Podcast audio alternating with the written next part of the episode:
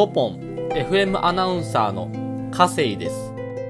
今日朗読の文章は宮沢賢治の注文の多い料理店ジョです。私たちは氷砂糖を欲しいくらい持たないでもきれいに透き通った風を食べ桃色の美しい朝の日光を飲むことができます。また私は畑や森の中でひどいボロボロの着物が一番素晴らしいビロードやラシャや宝石入りの着物に変わっているのをたびたび見ました。私はそういう綺麗な食べ物や着物が好きです。これらの私のお話はみんな林や野原や鉄道線路やらで虹や月明かりからもらってきたものです。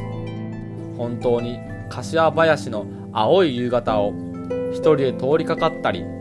11月の山の風の中に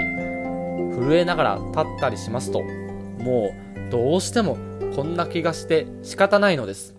本当にもうどうしてもこんなことがあるようで仕方がないということを私はその通り書いたまでです。ですから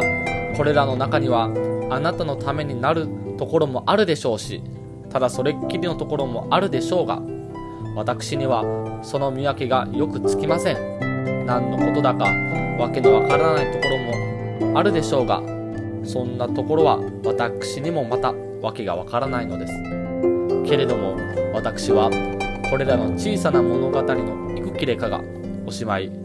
あなたの透き通った本当の食べ物になることをどんなに願うか分かりません。ありがとうございます。